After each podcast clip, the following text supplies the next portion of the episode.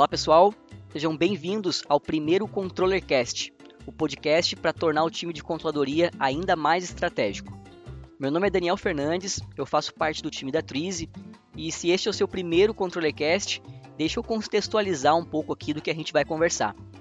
Para quem não nos conhece, a Trize ela fornece uma solução completa de planejamento e controladoria, uma solução pensada para o profissional de controladoria e para os gestores.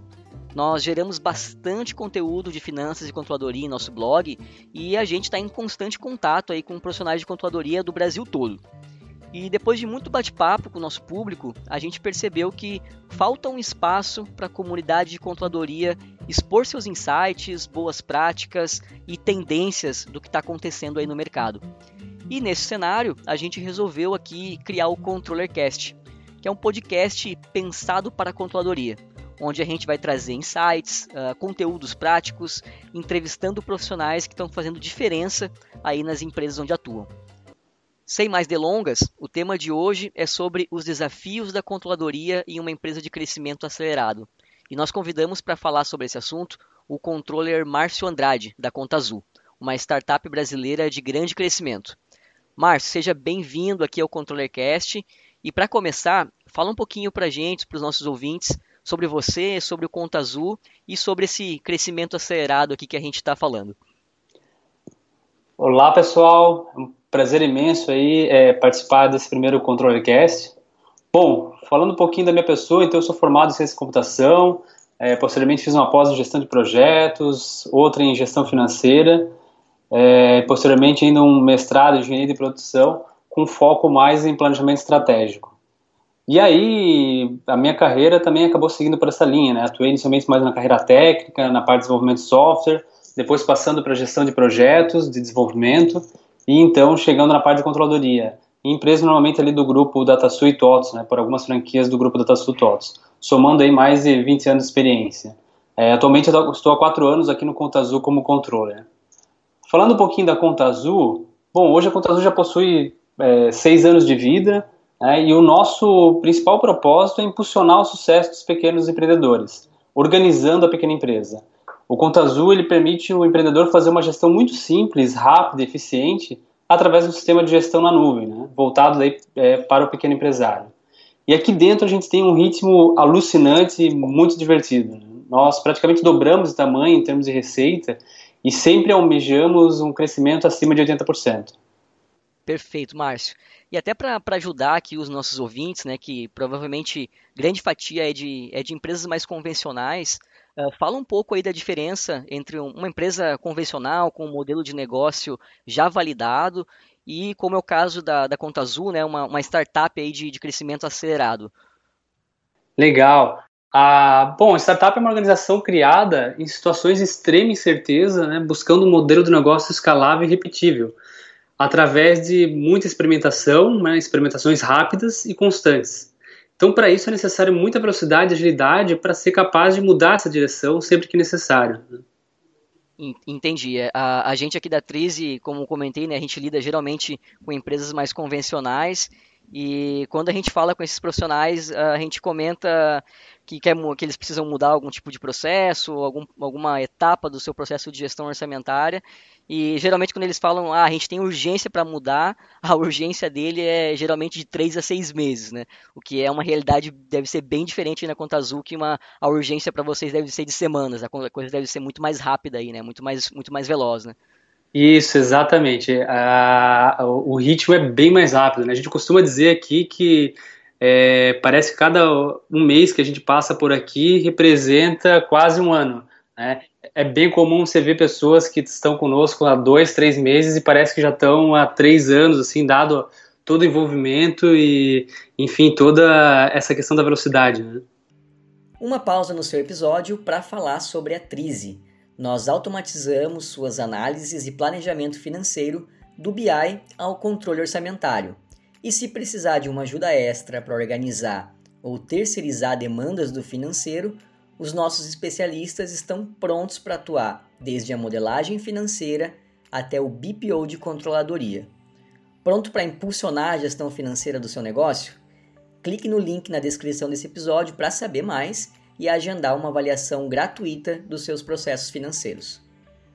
Bacana, startup é, é ano canino, né?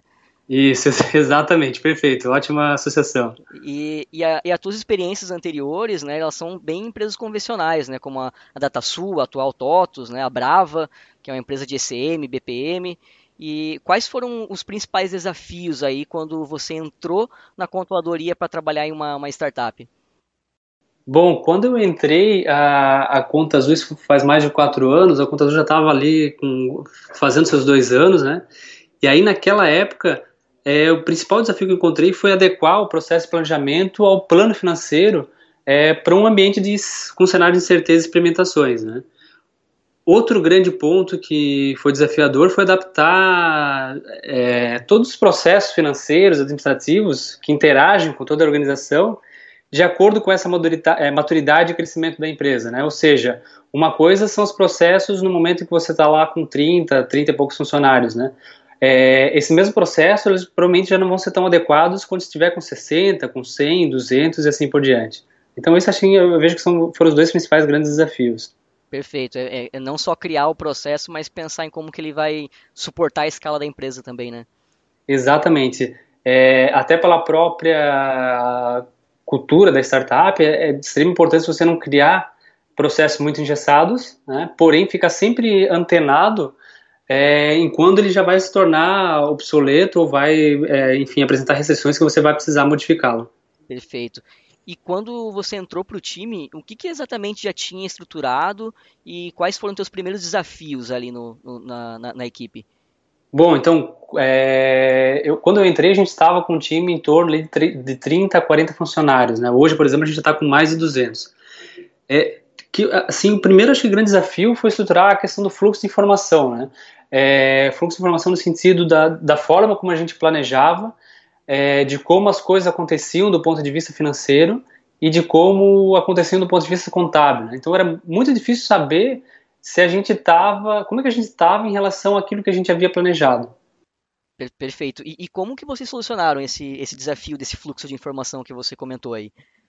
Bom, assim, a, assim, de maneira mais prática, né, acho que o primeiro grande desafio foi, foi conversar essas três óticas, né, do planejamento com o financeiro e com o contábil. E aí, isso assim, é, tornando mais palpável, foi criada toda uma questão de padronização em termos de planos de contas, de categorização. Né? Então, acho que esse que assim, até o grande passo como uma primeira dica, né, se, a, se o ambiente, enfim, não está devidamente coeso nessa, né, é, nessa questão. E aí, uma vez feito isso, é, foi mais a questão de desenvolver cada um dos processos, né, deixando claro muito bem quais eram as, quais eram as entradas é, esperadas e quais eram as saídas esperadas para fazer com que todo é, esse fluxo de informação caminhasse né, de, de, maneira adequada para que a gente pudesse, enfim, obter a melhor informação possível desse resultado. Bacana. É, é legal ver isso que você começou essa estruturação já lá com, com 30 funcionários, né? Como você, você comentou. E geralmente a gente vê empresas se preocupando com isso muito mais lá na frente, né? Então acho que isso já mostra também a, a característica da startup de ter que uh, fazer o hoje, mas pensando sempre na escala, né? Pensando no que, que vai dar ali nos próximos anos, né? Isso, isso. É, assim, já fiz vários benchmarks até com outras startups que estão, é, enfim, com 3, 4, 5 anos de casa. É, e aí percebo que algumas delas deixou para se preocupar mais com a estrutura um pouco mais para frente, uhum. é, justamente lá no terceiro, no quarto ano.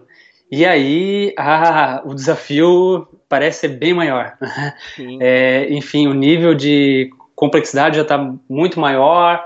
É, enfim, realmente é, é, muito mais desafiador. Então, assim, aí a dica bem nessa linha que você comentou, né?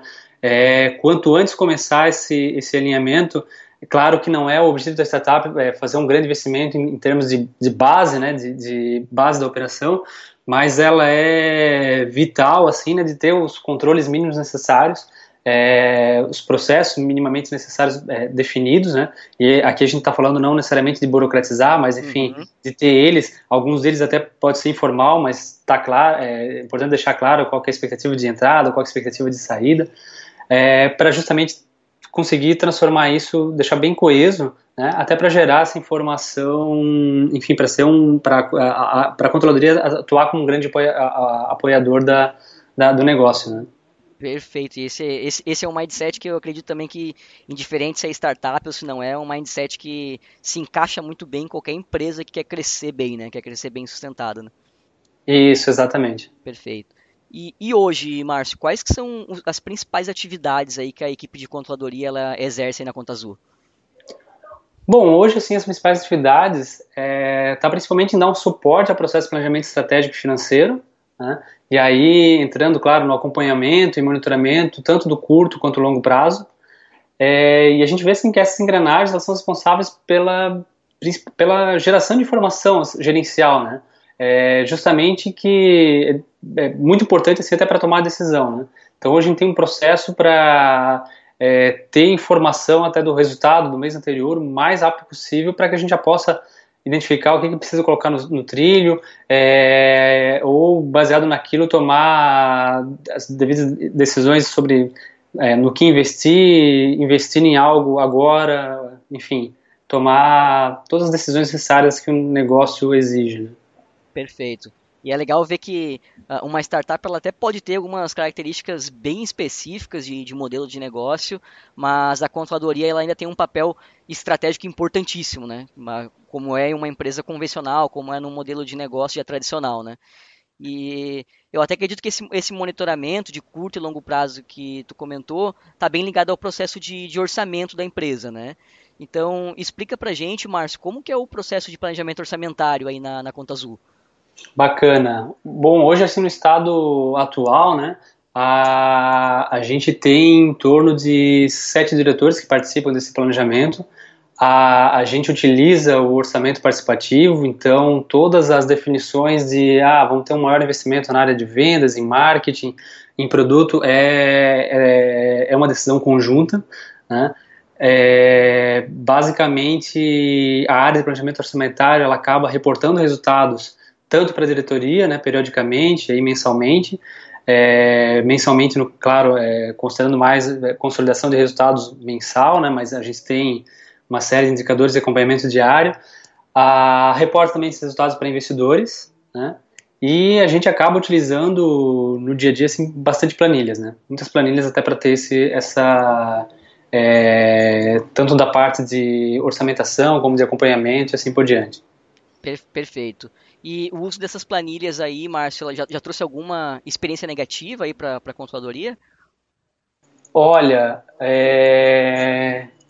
eu lembro assim de alguns problemas que a gente teve, mais uma questão de, é de extrema importância. É, no, no, modelo atual que a gente está, a gente cria, tem muito uma dependência, ou utiliza muito a questão de simulação de cenários, uhum. né? E aí exige um pouco de organização até para criar esses modelos é, e até às vezes de linkar esses modelos para comparação, né? Ah, o cenário A é, em relação ao cenário B tem essas, essas é, diferenças. Então a gente já teve algumas dificuldades, principalmente nessas partes, assim, que eu, que me recorde. Entendi. E quando, quando você comentou ali da diferença né, da controladoria em uma empresa convencional, uma startup, tu trouxe o fato de trabalhar em um ambiente de, de extrema incerteza e experimentação. Isso, isso de alguma forma aí reflete na metodologia de orçamento que vocês utilizam, seja OBZ, orçamento contínuo, matricial, uma mescla disso tudo? Que tipo de metodologia que vocês acabam encaixando aí no, no processo de vocês? Bacana. Aqui eu vejo que até um pouco a, a própria metodologia, ela, ela, pelo menos aqui no Conta Azul, ela acabou é, mudando em decorrência da própria, do próprio estágio e da própria maturidade. Né? Então no início era bem comum, assim no início, nos primeiros anos, é, isso é, no ter, segundo, terceiro ano da empresa, é, a gente até fazia, claro, o orçamento anual, mas era muito mais comum utilizar uma a, a prática era um orçamento ajustado, né? Sim. Era a previsibilidade de três, seis meses para frente, ela era constantemente revisada, né? Então a gente tinha processo de revisões é, quase que mensais, né? Uhum. Dado justamente é, entender as descobertas, testar várias coisas, é, é, consolidar essas descobertas e aí tomar é, os devidos rumos. No decorrer do, da, do processo, desse processo de amadurecimento, em alguns momentos a gente acabou utilizando até base zero. Né? É, justamente por entender que num ano anterior, no período anterior, teve muita experimentação, é, era preferível até começar do zero para não ter, enfim, influência do, do passado. Né? Claro. E, e, hoje, até no estágio atual, a gente utiliza muito mais é, o modelo matricial, né? E aí, claro, tendo um acompanhamento muito mais, é, buscando gerar uma, uma orçamentação é, de área por área, né? É, claro, linkado ainda ao modelo participativo, né, onde é, novos é, investimentos, é, enfim, ajustes que possam ter em áreas específicas são é, compartilhados e aprovados pelos próprios diretores. Bacana, dá para ver bem o link ali da metodologia que está no orçamento e do processo de maturação da empresa mesmo, né? Isso, exatamente. Eu acho que é, enfim, é uma questão justamente de adaptação do, do próprio momento, né? No início, é, talvez não faça muito sentido, por exemplo, ter um modelo matricial, né, quando está mais naquela fase de implementação, tem muitas descobertas ainda a serem feitas, não faz talvez muito sentido ter um modelo matricial, então acho que casa bastante com o próprio momento da startup. Né? Perfeito. E a gente já falou aqui desse, desse crescimento acelerado que vocês passam e qual que é exatamente o, o impacto na, no trabalho da contadoria e no, nesse processo de planejamento desse, desse crescimento aí? Bom, eu, eu, vejo que o modelo de startup ele busca metas de crescimento bastante agressivas, né, e um crescimento acelerado, o que exige do processo de controladoria ferramentas para simular cenários. Né? Então, vejo que simulação de cenários é algo assim primordial até para enquanto respostas que a área de controladoria, o processo de planejamento é, precisa prover. E, além disso, assim, uma questão de. A gestão de caixa né, é primordial para o negócio. Né? Como a, a, a, Conta Azul acaba atuando, como a gente acaba atuando no modelo também de receita recorrente, por exemplo, se você ficar um pouco, é, em um determinado mês, abaixo da, do planejamento, né, no, no, que tange trazer é, receita de novos clientes, isso acaba gerando impacto direto no caixa né, no médio prazo, justamente pelo modelo de receita recorrente. Então, ter ferramentas para prover esse acompanhamento é de extrema importância, né? Perfeito. E até para a gente clarear um pouco mais essa questão da, das simulações, tu consegue dar um exemplo aí de algum tipo de simulação que vocês criam? De onde vem a demanda dessas simulações? Né? Em, em média, quantas vocês criam nesse, no, no, período de orçamento? Como que funciona isso aí? Bom, hoje a gente é, trabalha até com duas visões assim de acompanhamento constante, né? Que é, é, enfim, mais um cenário de conservador enquanto crescimento e um cenário mais de meta é, interna. É, e além disso, a, a, questão de simulação ela acaba sendo muito mais forte até em, em determinados momentos de investimento. Né? A partir do momento que a gente faz algum, passa por algum momento de, de descoberta, de, faz alguns discover, é, que identifica lá oportunidades, por exemplo, de, de a, fazer investimento em, no produto, por exemplo, acaba que a gente passa por uma série até de simulações para entender o impacto, se faz sentido, qual é o impacto no curto prazo. Então, claro, no momento do planejamento, a gente faz, é, no momento do planejamento, até para uma, uma visualização, o planejamento do ano ensina né, para criar a linha de base do ano, passa ali por uma série de simulações, né, até para tentar é, se adequar mais no que tange a questão de metas. Porém, no decorrer, no acompanhamento, olha, acho que dá para dizer que mensalmente, a, depois do resultado, de ter fechado o resultado do mês anterior, a gente acaba passando ali por uma bateria de simulações, considerando até essas algumas variáveis, né, do que, que a gente vai investir ou de quanto que a gente tem de gap em relação é, à meta. É, então é, é, é, bem constante assim, essa questão do processo de simulação de cenários. Perfeito. A gente tem aqui na Twizy até alguns clientes que eles usam a, a, controladoria se utiliza dessas simulações até mesmo para ajustar as metas de venda. Então eles conseguem ter um processo orçamentário uh, no, no, estado da arte, ele tem um acompanhamento efetivo durante o mês e se eles veem se as, que as metas do comerciais estão sendo uh, batidas com certa folga, eles utilizam isso para simular ali, para aumentar as metas do comercial. Né? Então, uh, a gente conseguir trabalhar com, essa, com esse dinamismo que traz a simulação é, traz bastante benefício, né? até mesmo comercialmente falando. Né? Sim, sim, perfeito. É, na mesma linha, quando, por exemplo, está abaixo, né, você precisa rapidamente criar cenários até para simular, enfim, entender qual é o impacto no caixa é, e já fazer cenários em que, porventura, você precisa é, readequar o caixa. Né? Então, realmente, a questão de simulação de cenários é de extrema importância. Perfeito. Uh, no início do ano, Márcio, a gente lançou uma pesquisa sobre o processo de orçamento no Brasil todo aqui, e a gente levantou que somente 30% das empresas, elas de fato utilizam os dados gerados ali no processo orçamentário, né, de planeja planejado versus realizado, para tomada de decisão. Uh, como que é esse cenário aí na conta azul? Qual que é a, a, a importância né, dessa saída da controladoria aí para a diretoria aí da empresa do, do, da conta azul?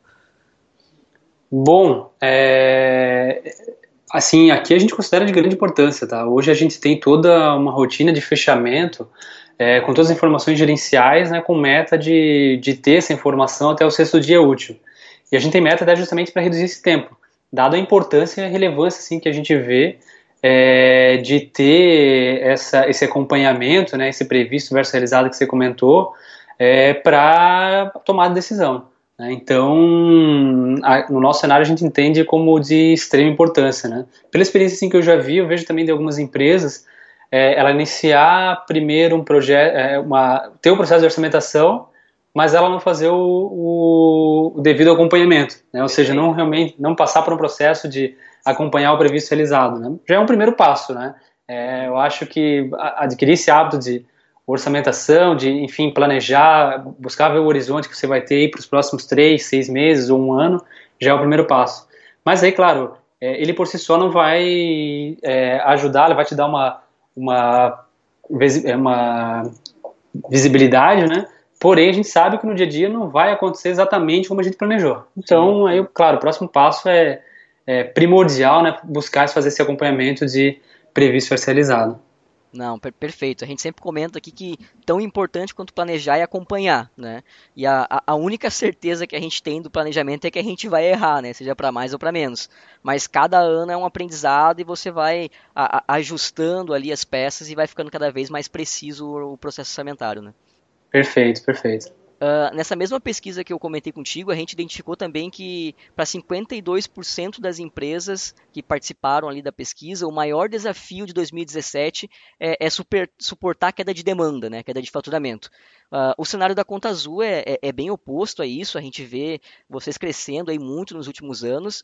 E o que, que tu acredita aí que é fator decisivo para isso acontecer aí no cenário de vocês?